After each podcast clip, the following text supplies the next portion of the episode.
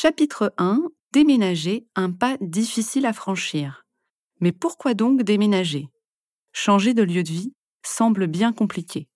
Pourquoi, dès lors, se lancer dans ce difficile projet qui représente pour soi comme pour ses aidants un vrai changement et implique beaucoup de contraintes et de stress? Et au fond, est-ce toujours inévitable? Lorsque l'on interroge les seniors confrontés à ces questions, ils disent se trouver face à deux difficultés majeures. La première est l'inadaptation du logement et les problèmes de sécurité qui en découlent. La seconde, l'isolement. Nous allons détailler ces deux points et voir quelles solutions peuvent être proposées pour différer, voire éviter le déménagement. L'inadaptation du logement. Eliane, par exemple, souffre d'artérite des membres inférieurs. Elle a des difficultés à marcher et monte de plus en plus difficilement ses deux étages sans ascenseur.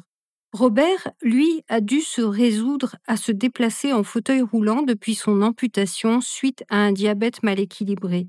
Mais dans la maison d'architecte qu'il partage avec son épouse, les différents niveaux qui faisaient le charme des lieux sont devenus des obstacles qui l'empêchent de se déplacer à sa guise.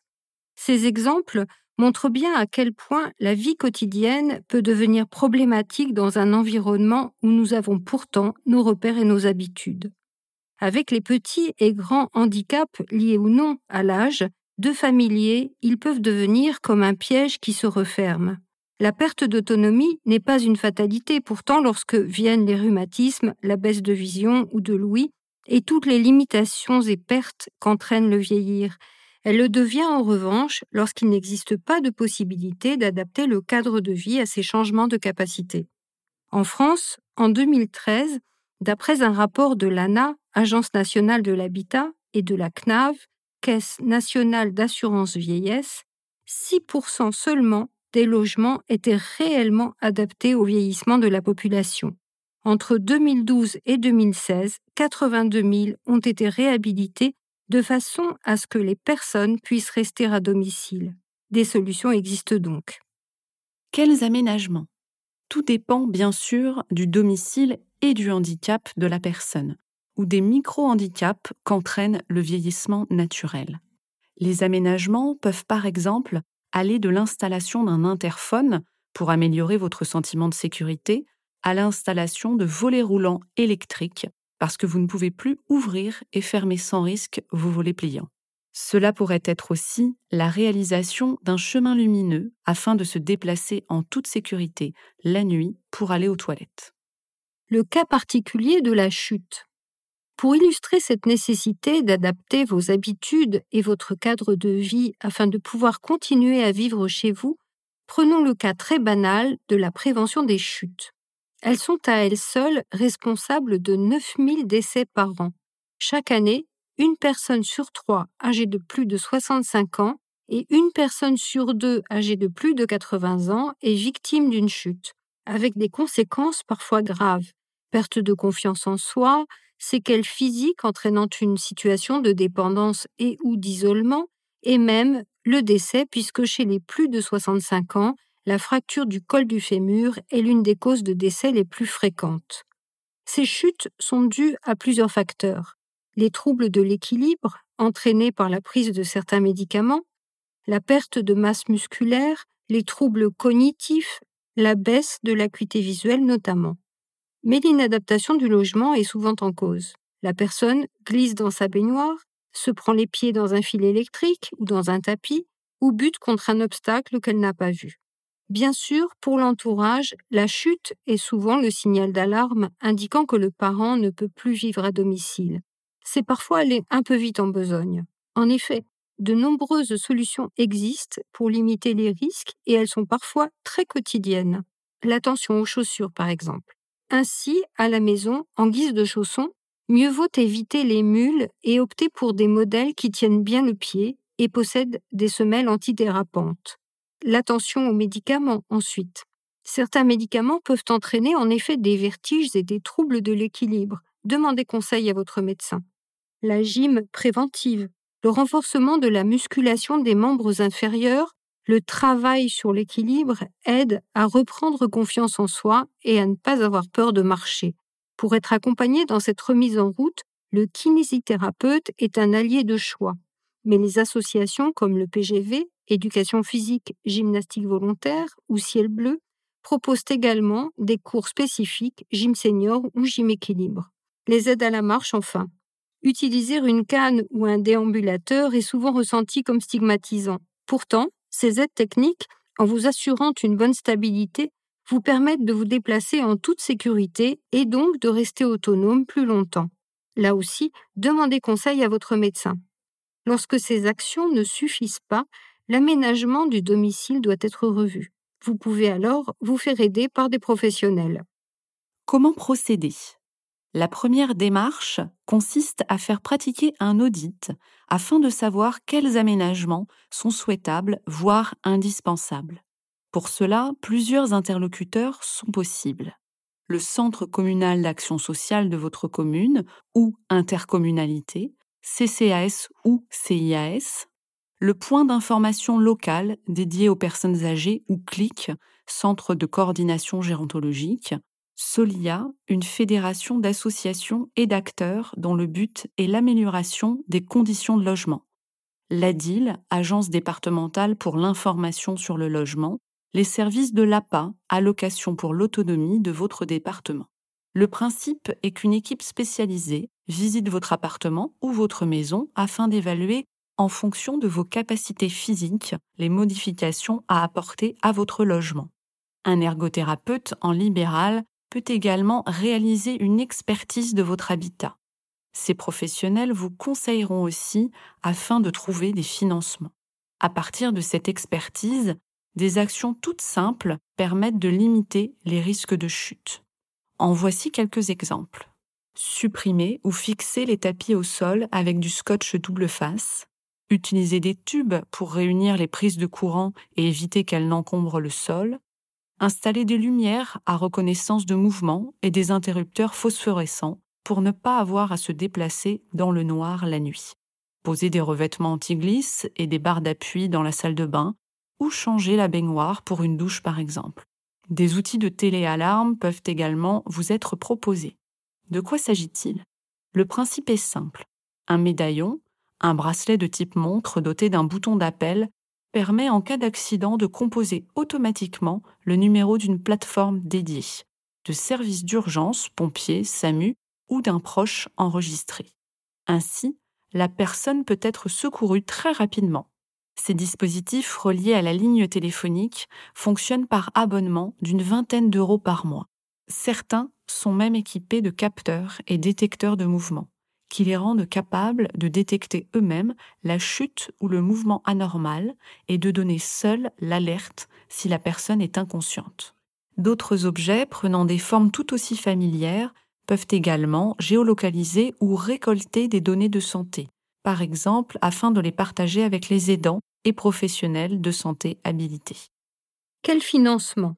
Pour réaliser les travaux d'adaptation, des aides et des réductions d'impôts peuvent vous être allouées en fonction de vos revenus et de votre niveau de dépendance.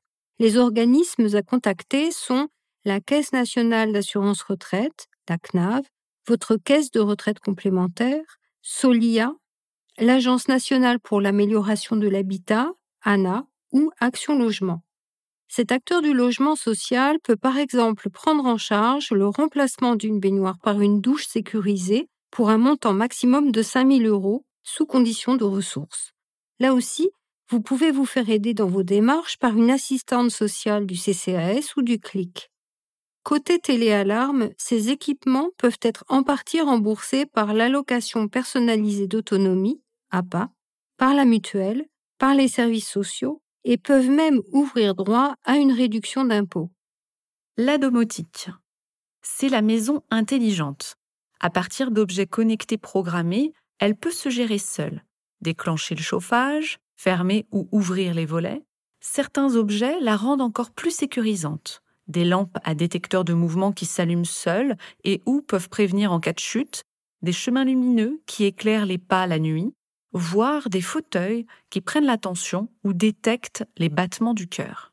Dans l'avenir, les robots pourraient bien devenir des acteurs indispensables du maintien à domicile. Certains sont déjà commercialisés ou en test dans différentes maisons de retraite. Ils s'appellent Nao, Pepper, Romeo, Buddy ou Compay. Leur coquille leur donne un aspect, sinon humain, du moins rassurant. Une tête munie d'une bouche et de deux yeux, des bras, parfois des jambes. Munis d'une caméra, ils captent le mouvement, les paroles et les émotions de l'humain avec lequel ils doivent interagir. Et en fonction des informations ainsi reçues, ils sont capables de remplacer tous les objets connectés actuellement sur le marché. Toutefois, leur coût est encore élevé, de 6 000 à 20 000 euros selon le type de modèle. Bon à savoir, l'espace ID Bien chez moi, 7 Cité Paradis à Paris, montre in vivo tous les petits et grands aménagements possibles pour vivre chez soi en toute sécurité et à tous âges. À visiter pour découvrir des astuces et des objets malins. L'isolement. L'autre point évoqué lorsque se pose la question de quitter son domicile est l'isolement. En effet, alors que la solitude peut être choisie, souhaitée et même souhaitable comme étant le lieu d'exercice de sa liberté, l'isolement social peut devenir problématique. Or, il croît avec l'âge pour toucher 27% des plus de 75 ans. Cet isolement, Paulette craignait de le vivre. Partie s'installer dans l'arrière-pays niçois avec son mari au moment de la retraite, elle s'est retrouvée à 79 ans, veuve, loin de ses enfants restés en région parisienne et de son frère vivant à Lille. Sur place, dans le sud, le couple n'avait pas réellement tissé de nouveaux liens. Passionnés de nature et de randonnée, ils avaient choisi la maison de leur rêve en fonction des magnifiques paysages qui lui servaient d'écrin, à l'écart du petit village où ils allaient chercher le pain en vélo ou en voiture. Au moment du décès de Georges, Paulette a décidé de revendre la maison pour retourner en région parisienne auprès de ses enfants. Émile, agriculteur, a toujours vécu seul, célibataire, dans sa ferme. Son frère, qui avait choisi de quitter la terre pour travailler à l'usine de la ville, située à une centaine de kilomètres, ne vient que rarement lui rendre visite. Les voisins les plus proches, peu à peu, sont morts ou sont partis en maison de retraite. Émile peut passer des jours entiers sans voir personne d'autre que le facteur. Il ne mange que les légumes de son potager et ne se souvient plus vraiment de la date du jour, qu'importe, les jours sont tous les mêmes. Elisabeth et Michel vivent en région parisienne dans un petit appartement. Michel est atteint de la maladie d'Alzheimer. Les enfants passent de temps en temps mais sont pris par leur travail. Elisabeth est épuisée par son rôle d'aidant. Petit à petit, la maladie a éloigné le couple de toute vie sociale. Plus de shopping dans les magasins, plus de bridge avec les amis depuis que Michel s'embrouille dans les règles du jeu. Ces exemples montrent bien comment l'isolement peut toucher toutes les classes sociales et peut également concerner des personnes vivant en couple ou en famille. Or, ce retrait social peut être à l'origine de perte de confiance et d'estime de soi, de dépression et même de déclin cognitif. Souvent, la résolution de cet isolement passe par l'entrée en EHPAD, établissement d'hébergement pour personnes âgées dépendantes, en résidence-service ou par l'accueil de la personne âgée dans la famille, une façon de la replacer au milieu d'autres au sein d'un groupe social. Une bonne idée? Oui, bien sûr, s'il s'agit d'un vrai choix, et non d'une façon d'entrer dans un autre type d'isolement, au milieu d'autres cette fois. Et lorsqu'il s'agit d'accepter aussi que la personne puisse bénéficier de moments de solitude choisis. En revanche, avant de prendre ce type de décision, vous pouvez également réfléchir aux autres solutions qui existent pour rompre l'isolement au domicile même, y compris en temps de Covid. Les professionnels, les auxiliaires de vie et les aides à domicile sont en première ligne pour rompre l'isolement. Si ils ou elles viennent pour faire le ménage ou aider à préparer le repas, ils ou elles peuvent aussi être présents pour prendre le temps d'un café ou d'une petite parlotte ou d'une sortie.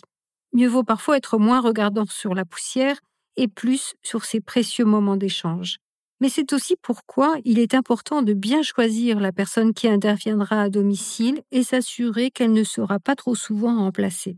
Le lien de confiance avec cet aidant ou aidante professionnelle est important car il ou elle sera peut-être l'interlocuteur avec lequel les échanges seront les plus fréquents. Les interventions d'un aidant professionnel peuvent être prises en charge dans le cadre de l'APA, allocation personnalisée d'autonomie. Elles ouvrent également droit à un crédit d'impôt égal à 50% des sommes engagées dans une limite de 12 000 euros plus 1 500 euros par personne de plus de 65 ans dépendant du foyer fiscal. Les bénévoles. Ils peuvent passer un coup de fil, passer faire des courses ou venir faire des visites à domicile pour éviter l'isolement. Le dispositif national Mona Lisa regroupe des acteurs, citoyens, volontaires, associations locales, organismes engagés pour lutter contre l'isolement des seniors. Le réseau voisinage fonctionne, lui, comme une bourse de l'amitié entre des personnes isolées et des volontaires en quête de liens, de rencontres et d'échanges. D'autres initiatives existent comme l'association Au bout du fil, les voisineurs mise en place par l'association Famille Rurale, les voisins solidaires ou les actions menées par les petits frères des pauvres par exemple. Renseignez-vous auprès de votre mairie, votre CCAS, Centre communal d'action sociale, votre point d'information dédié aux personnes âgées, CLIC, car depuis la pandémie de Covid, les initiatives locales se sont multipliées afin de briser l'isolement des personnes âgées seules chez elles. L'accueil d'un étudiant.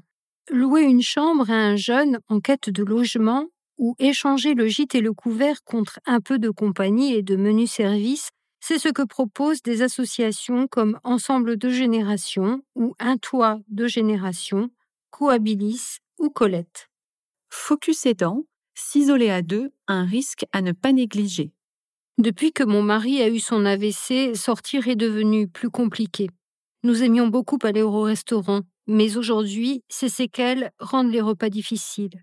Plutôt qu'affronter le regard des autres, nous préférons rester à la maison. Depuis la retraite, je m'occupe de ma mère dépendante et je n'ai plus le temps de voir mes amis.